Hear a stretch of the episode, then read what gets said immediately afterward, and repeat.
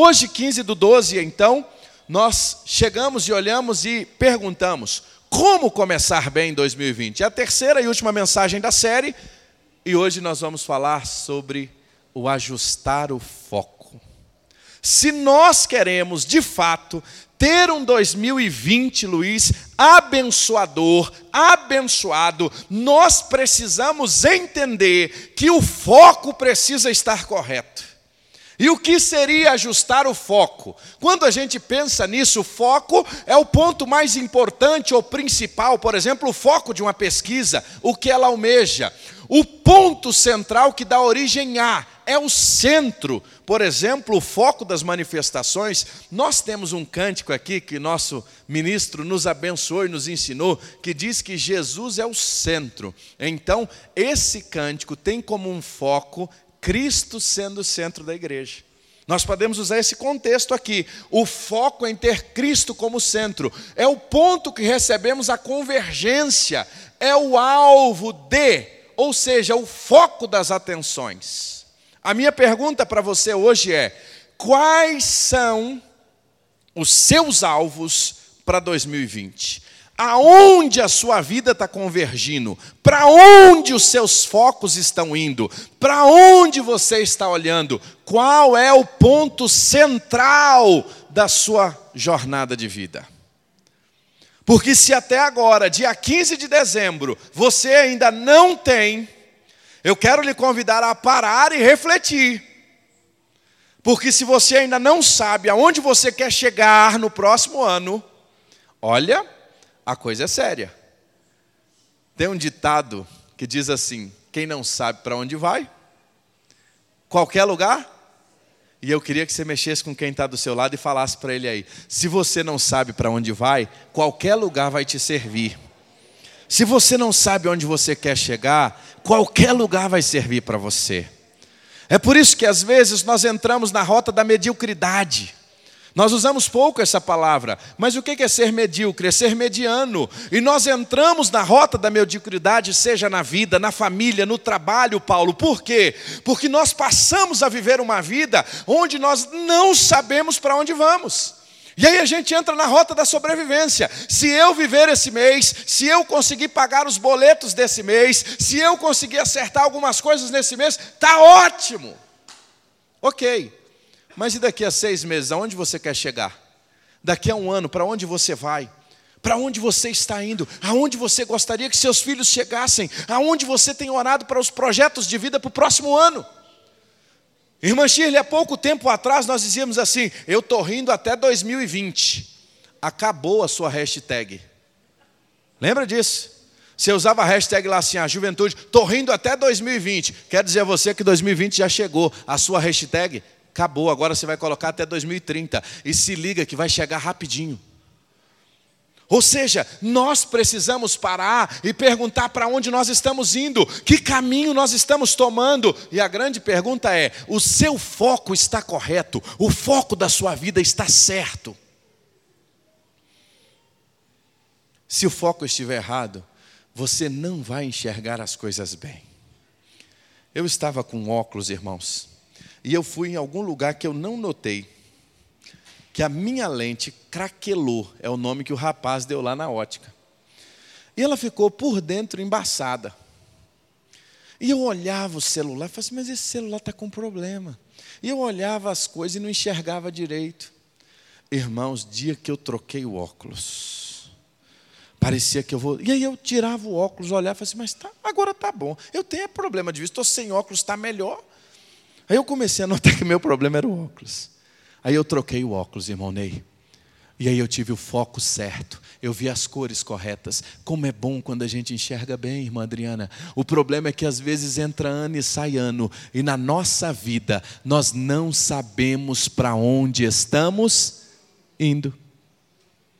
E aí, vai chegar o final de 2019, daqui a 15 dias, vai chegar o 2020, vai chegar o 2021, vai chegar o 2022, e se você não tiver uma direção clara de Deus e clara para a sua vida, vai chegar 20, e lá daqui a um ano nós vamos olhar, parar nas nossas reflexões do mês de dezembro, e você vai dizer: o que, que mudou?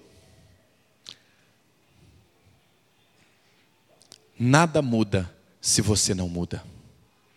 Vou repetir. Nada muda se você não muda. Qual é o seu foco? Qual foi o seu foco esse ano de vida? Nós estávamos falando sobre isso. As suas perspectivas foram alcançadas? O que aconteceu? Você tem olhado as circunstâncias? Aí a pergunta é: aonde está a sua esperança? Ou você diz, terminando esse ano, as coisas foram de mal a pior, eu não sei para onde vou. É por isso, irmãos, que hoje eu queria que se abrisse a sua Bíblia em Lamentações de Jeremias. Porque nós vamos terminar esta série, nós vamos concluir esta série pensando em Jeremias. Aí, em Lamentações, capítulo 3, porque Jeremias nos dá uma aula de foco. Mais ou menos no meio da Bíblia, profetas maiores. E aí você vai ter logo após o livro de Jeremias as suas lamentações. Não é à toa que fruto desse livro Jeremias ficou conhecido como profeta como profeta chorão, né? Jeremias é então conhecido como profeta chorão. É interessante, irmãos, pensarmos em Jeremias hoje, porque Jeremias é aquele que o seu nome diz Yahvé é elevado. Ele foi um profeta nascido de uma família de sacerdotes, então ele não foi alguém que teve ascensão ao processo sacerdotal, mas ele já veio literalmente carimbado, né, por ser de uma família sacerdotal. Ele é da cidade de Anatote, foi chamado ao ministério profético através de uma visão. Interessante que muitos profetas tiveram visões, e até Hebreus fala sobre isso. No Antigo Testamento, outrora havia Deus falado com sonhos, visões, diversas formas. Hoje ele nos fala, Hebreus 1, através do Filho, que é o Verbo que se fez carne e habitou entre nós. Ele nos fala na Sua palavra. E Jeremias então teve essa experiência com o Senhor. Ele profetizou, irmãos, durante 40 anos. Imagine um homem trazendo o recado de Deus durante 40 anos, irmã Shirley, trazendo o anúncio de Deus, trazendo a palavra de Deus e falando a um povo que, enquanto ele falava, o povo desacreditava da sua palavra. É interessante isso que Jeremias chega no momento, nos cinco últimos reis de Judá, ali entre 627 e 587, as autoridades, quando Jeremias falavam, é, falava, eles não recebiam a palavra profética. Já pensou isso, irmã Edna? Chegar, falar o que Deus mandou falar e as pessoas rejeitarem. Então eles ignoravam a Jeremias, que naquele momento estava sendo profeta de Deus para aquela geração, e eles ignoraram até quando? Até que a Babilônia finalmente destruiu e levou eles cativos. É interessante que às vezes a gente sofre, sofre, sofre, Deus está falando até que acontece algo. Lembra da arca de Noé? Noé falou, Noé falou, ninguém acreditou, veio o dilúvio. Jeremias falou, falou, falou, ninguém acreditou. Veio então o exílio babilônico. O povo não acreditou na palavra do profeta. E então ele alertava sobre o exílio. E é interessante. Falei que nós lembramos de Jeremias como profeta chorão, por quê? Porque ele é alguém que sofria pelo seu povo quando o seu povo desobedecia a Deus. Olha, eu queria desafiar você a ler pelo menos Lamentações essa semana. Quem está aí na reta final da leitura bíblica, já está lá no finalzinho. Se não terminou, está fechando essa semana, já está no, nos profetas menores. Está de Joel para frente. Mas, quando você pega as lamentações de Jeremias, você vai notar Jeremias justamente falando sobre o povo que sofria. Agora, uma coisa interessante: ao invés de Jeremias ficar literalmente chateado, ressentido, como a, a maioria do povo de Judá tratou ele, Jeremias lamentou foi o destino do povo. Diferente. Ele não pegou, pastor, ele ficou chateado, naquela autocomiseração. Ah, ninguém me ouve, ah, ninguém me atende. Não, ele começou a chorar porque ele sabia que com Deus não se brinca. Aí, irmão Hamilton, ele vem e traz a palavra do Senhor. Jeremias, então, Nabucodonosor cuida dele até o final da destruição de Jerusalém, e ele foi forçado a ir para o Egito, e lá, então, em adiantada velhice, ele morre. Jeremias é mais conhecido pelo seu papel como profeta, mas é aí no livro de Lamentações que Jeremias nos dá uma lição extraordinária de foco. Por quê? Porque Lamentações é a experiência de Jeremias olhar a cidade sitiada. É quando Jeremias chega em Jerusalém, e ele vai nos ensinar a ajustar o foco da vida no meio do caos. Lá no capítulo 3, a partir do verso 21 a 23, a sua versão é muito provável que esteja parecido com essa, que a palavra de Deus vai dizer assim: olha o que, que Jeremias diz: Quero trazer à memória o que pode me dar esperança. As misericórdias do Senhor são as causas ou são a causa de não sermos consumidos, porque as suas misericórdias não têm fim. Renovam-se a cada manhã. Grande é a tua fi. A sua versão está próxima disso aí? Está perto? Ok? Tem algumas outras versões, por exemplo, eu tenho aqui a minha, a minha é fiel. Ah, o texto da corrigida e fiel, ela diz assim: Disto me recordarei na minha mente, por isto eu irei esperar. As misericórdias do Senhor são a causa de não sermos consumidos, porque as suas misericórdias não têm fim. Ok. Olha que interessante. Quando a gente olha para o contexto de Jeremias, o que, que estava acontecendo? E quando a gente pensa no contexto, é bom lembrarmos que a Bíblia tem três livros irmã Shirley, que são livros que tratam profundamente a dor. Sabia, irmã Sandra? Que os livros são esses? primeiro deles, Jó. Ninguém trata a dor pessoal de maneira tão profunda quanto Jó. A forma como Jó lidou com os seus desafios. E nenhum de nós queríamos passar pelo que Jó passou. Ainda que ele foi retribuído lá na frente infinitamente mais. Você quer passar por aquela retribuição? Ninguém. Ninguém quer fazer a troca de Jó. Ele passa pela dor pessoal, a dor individual. Pedro, ele fala sobre a dor da perseguição, a igreja sendo perseguida, os discípulos sendo perseguidos. Agora, Lamentações é a dor de Jeremias, é a dor de ver o povo de Israel longe. Por quê? Porque ele tinha profetizado que se o povo continuasse em pecado, o povo seria levado cativo. Porque não tem como, é, é muito simples. O que eu planto, eu irei colher. O que eu planto, eu irei buscar. Não tem como plantar cebola e colher abacaxi. Não tem como plantar abacaxi e colher pimentão. É por isso que as Escrituras dizem: de Deus não se zomba. Tudo que o homem plantar, ele vai colher. Jeremias tinha mostrado isso de maneira prática e o povo não aceitou. E Lamentações é agora Jeremias olhando o estado do povo. Ele olha Jerusalém, é por isso que depois eu queria que você pudesse ler com bastante calma, por exemplo, os capítulos 1, 2, 3.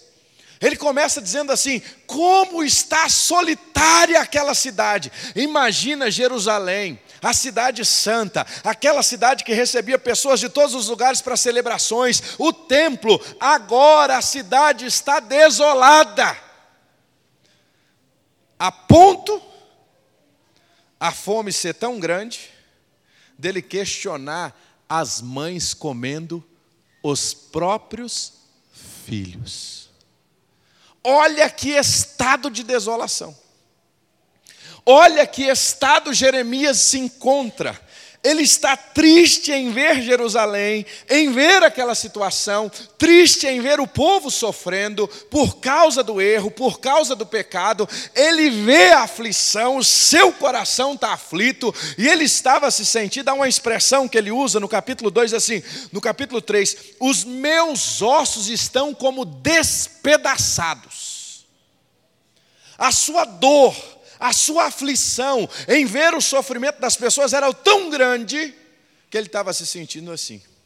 E aí você diz, pastor, o que, que Jeremias tem a ver com 2020 e com foco? Tudo a ver.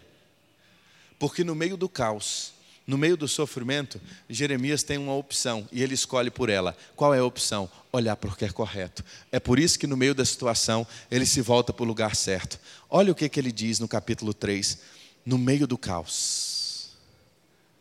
Aí ele vira no meio de todo esse caos. Por isso que é bom, irmãos, entender o contexto das Escrituras. Porque a gente pega esse texto aqui, você vê na traseira de um carro, tem um sentido, mas quando você compreende ele, quando você vê ele numa postagem de Facebook, é uma coisa. Agora, você entender que isso aqui nada mais é do que um grito do profeta dizendo o seguinte: no meio, irmão Tiago, de todo esse caos, no meio de tudo isso que está acontecendo, no meio de todos esses problemas, eu quero trazer à memória o que pode me dar esperança.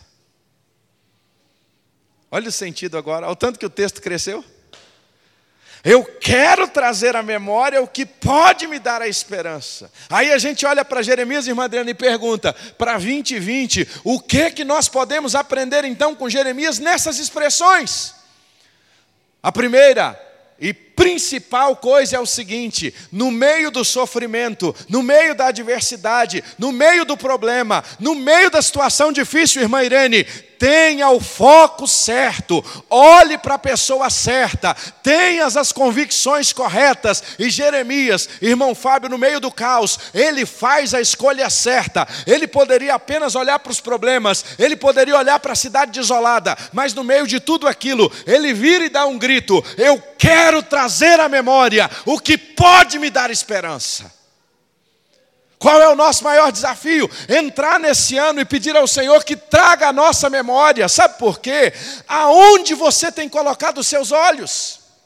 Esta é uma boa pergunta, sabe por quê?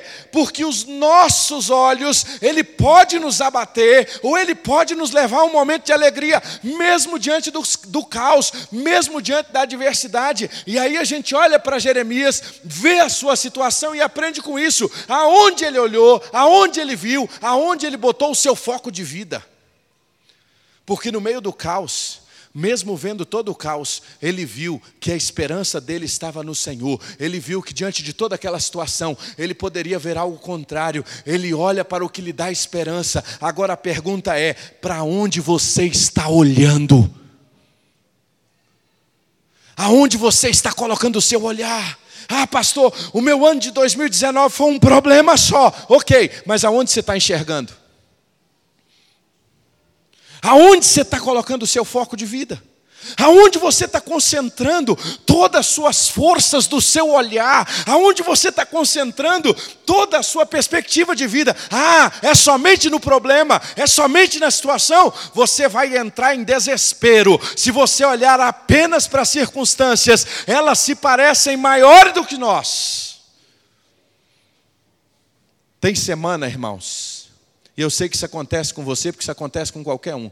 Tem semana, irmã Shirley, que a gente diz assim: meu Deus, o que, que aconteceu nessa semana? A sua semana foi assim. Os irmãos sabem, nós oramos pela tia da irmã Shirley a semana toda, estavam se preparando para vir ao culto. Descendo as escadas para vir à igreja. A tia dela toma um tombo nas escadas e tem um acidente que foi milagre de Deus não ter sido pior. Olha a semana. Man fez planejamento para a semana ser assim? Ninguém faz esse tipo de planejamento. Ninguém, irmã Irene, faz o planejamento que a senhora está vivendo. Ninguém faz o planejamento, irmão Zenildo, que a irmã tem enfrentado. Nenhum de nós, irmãos, fazemos planejamento para aquilo que nós não gostaríamos de passar. Mas a questão é, no meio da adversidade, para onde nós vamos olhar? E o que Jeremias está dizendo: se você chegar no caos, se você chegar naquele momento em que você não tem de fato esperança alguma aos olhos humanos, foca no que é certo. E sabe o que é focar no que é certo? No meio da dor do presente, nós precisamos olhar para a nossa história e enxergar o cuidado de Deus, irmã Elaine, em toda a nossa vida. O problema é que às vezes, naquele momento, Satanás tenta nos eh, literalmente cegar e esquecer de quem é Deus a um todo. Quando o problema é tão grande, a gente não consegue enxergar que outrora Deus tem nos abençoado há tanto tempo, tantos milagres já aconteceu, tanto livramento já teve, quanto suprimento, quanta coisa Ele já fez na nossa vida, mas parece que naquela situação, que é a gota d'água, a gente olha e diz assim: acabou tudo. Você já falou assim? Eu já. Como ser humano, já teve dias que eu dizia assim: meu Deus, acabou tudo, e agora? Para onde eu vou? O que Jeremias está nos dizendo é que quando você pensar que acabou tudo, olha para trás e veja o que Deus já fez na sua história. Olha para trás e veja o que Deus já fez de livramento, de cuidado, porque Ele é Deus. Agora, tenha o foco correto. Quer ver a segunda coisa que Ele nos ensina? Tenha a esperança certa. E caminho para terminar aqui. Jeremias nos ensina a olhar para o lugar certo, e olhar para o lugar certo é para o Senhor. Agora ele nos ensina também a ter a esperança certa. Qual é a esperança certa? Vamos ler juntos? As misericórdias do Senhor são as causas ou são a causa de não sermos, porque as suas misericórdias. O que seria então ter a esperança certa, Paulo? Jeremias nos dá uma aula sobre isso. Ele nos mostra, sabe o que, que é? Que as misericórdias são do Senhor. Às vezes nós queremos ter misericórdia no homem. Nós queremos que o homem seja misericordioso quando o homem é mau. Este é um dos nossos maiores equívocos, irmãos. Nós acharmos que um homem vai trazer a esperança para nós. Um governo vai trazer a esperança para nós. Um político vai ser a esperança de uma nação, seja ele de centro, direita, esquerda. Irmãos, o nosso maior equívoco está aqui. E Jeremias diz assim: olhe para 2020 e tenha a esperança certa. E a esperança certa é no Senhor. Ele não estava confiando em homens. Um dos nossos maiores problemas é que diante da luta nós queremos dar o nosso jeitinho, o jeitinho brasileiro. E a gente quer confiar no amigo, quer confiar no parente, no colega, e às vezes a gente faz tudo e não consulta a Deus. E Deus é tão bom que quando a gente ainda vai consultar lá na frente, Ele ainda ajusta as nossas tranqueiras. Mas quando deveria ser ao contrário, aonde está a nossa esperança? Por que, que muitos dos nossos projetos, Rafael, naufragaram em 2018? Porque nós colocamos a esperança errada na pessoa errada, em algo errado, no lugar errado. E quando a nossa esperança está no lugar errado, no alvo errado, no contexto errado, nós não vamos chegar a lugar nenhum. É por isso que Jeremias está dizendo: tenha a esperança certa, e a esperança certa é no Senhor, sabe por quê? Que é por causa dEle, dEle que nós não somos consumidos. Nós só estamos aqui nesta noite, irmãos, porque nós não fomos consumidos neste dia. Porque se fosse pela nossa própria justiça, pelo nosso próprio pecado, o que que nós merecíamos? Condenação. Não um homem, não existe um homem bom sequer. Ah, meu irmão. Você quer conhecer um menino? Deixa ele começar a tomar um jeitinho assim, tamanho do João em diante. Aí que você vai conhecer o que é o ser humano. Aí você fala assim: meu Deus, mas eu não ensinei isso para esse menino. Mas tem coisa que a gente não ensina mesmo, não. É que manifesta o pecado que há em nós. E às vezes nós não gostamos de falar sobre isso, porque a nossa geração, ela quer achar que o homem é bom, mas o homem é mal. O que há de bom em nós só há porque Deus habita em nós. É por isso que a maldade cresce. É por isso que nós só temos uma vida transformada quando a nossa vida é controlada pelo Espírito Santo de Deus. Então Jeremias termina dizendo o seguinte: que a esperança certa é no Senhor. Nós não podemos confiar em homens nesse ano que vem aí, nós temos que ter esperança no lugar certo. Afinal, e aí Jeremias vem e arremata de maneira lindíssima. Estas misericórdias, elas não têm fim. E elas se renovam a cada manhã. porque grande é a tua fidelidade.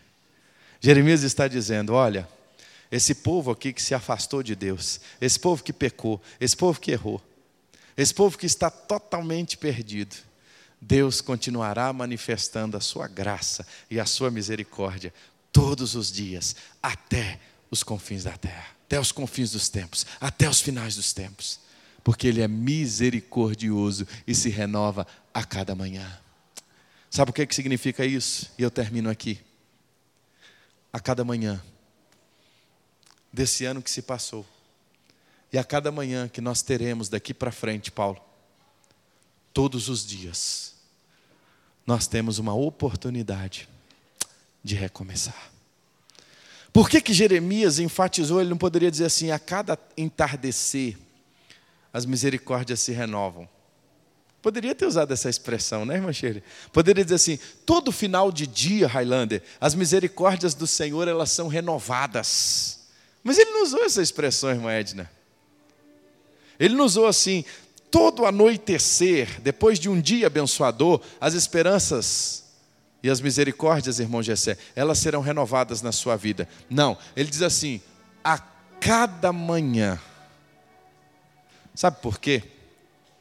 Porque todos os dias, quando nós acordamos, Deus está dizendo assim: hoje, mais uma vez, eu quero te convidar a recomeçar. Eu quero te convidar a olhar para um ano novo, para uma semana, para uma segunda, para uma terça, para esta semana que vai começar amanhã. Amanhã, Rafa, na hora que você levantar e o sol está lá na janela, aí, Jim, o Senhor vai estar dizendo para você assim: ó, Jim, Estou te dando uma folha nova. Estou te dando um dia novo. Sabe para quê? Para você fazer tudo diferente. Porque as misericórdias do Senhor se renovam a cada manhã. Ela já se renovou hoje. E aí ele completa dizendo: elas não têm fim. Ah! Sabe o que, que significa? Irmão André, que o nosso Deus ele é inesgotável no seu amor, na sua bondade, na sua misericórdia. É por isso que quando nós estudamos semana passada, por que, que ele ainda não voltou? Porque ele está sendo longânimo, de ânimo longo, para que a gente se arrependa, para que a gente volte. E aí ele está dizendo: quer ter um ano novo de bênçãos, quer ter um 2020 extraordinário, primeiro, tenha o foco correto, tenha o foco certo de vida olha e para e se pergunta: para quem eu estou olhando? Talvez você está olhando somente para o problema, talvez você está olhando somente para a adversidade. Papai tem um amigo que faleceu alguns anos atrás. Mas nos seus últimos anos de vida ele veio para Braslândia. Seu nome era Altair, mas nós sempre o conhecemos como capitão. E ao término da sua vida, ele ficou muito enfermo, muito enfermo. E nós o conhecemos e o conhecíamos desde criança. Amigo de infância do papai. A gente visitava, estávamos lá com ele, levávamos ao hospital. Casado com a dona Neuza, ele não tinha filhos. Então, de alguma forma, esses amigos se tornaram aquelas pessoas mais próximas. E uma vez ele me disse assim: Meu filho, quando a gente olha só para frente, as pessoas que estão na frente da nossa frente da vida, da fila, ele usava uma expressão assim, olhando só para frente da fila, a nossa vontade é de desanimar. Mas quando a gente olha para trás, tem gente em situação muito pior do que a nossa. Isso nos dá força para continuar. Ele nos ensinou dizendo, e naquele momento ele disse para mim assim, com estas palavras: Para quem você está olhando? Estou olhando só para frente? Às vezes na nossa vida a gente olha para as circunstâncias e diz assim: Poxa, mas aqui na minha vida dá tudo errado. Será mesmo? Será se você olhar assim um pouquinho de lado e um pouquinho para trás, você não vai ver que já tem gente em situação bem mais difícil? A pergunta é: para quem você vai olhar em 2020? E a segunda é: aonde vai estar a sua esperança? Jeremias disse: A minha esperança está nas misericórdias do Senhor. Não é de outro, não, irmão Josimar. Vou repetir isso para você. Você quer ter esperança? Espera no Senhor. Espere mais ninguém, não. Espera no Senhor.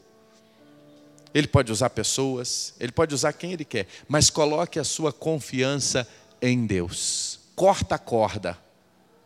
Literalmente. Ah, o que vai ser da minha família? O que vai ser do meu casamento? O que vai ser dos meus filhos? Entrega para o Senhor e confia no Senhor. Esse é o nosso desafio. O problema é que às vezes a gente quer entregar e a gente daqui a pouco quer pegar de novo. A gente quer entregar e daqui a pouco quer pegar de novo. A gente entrega, meia hora depois, me dá aqui, Senhor. Eu vou tentar resolver ali com meu amigo. E aí a gente dá com os burros na água. Sabe por quê? Porque a gente esquece que a verdadeira esperança, ela está em Deus.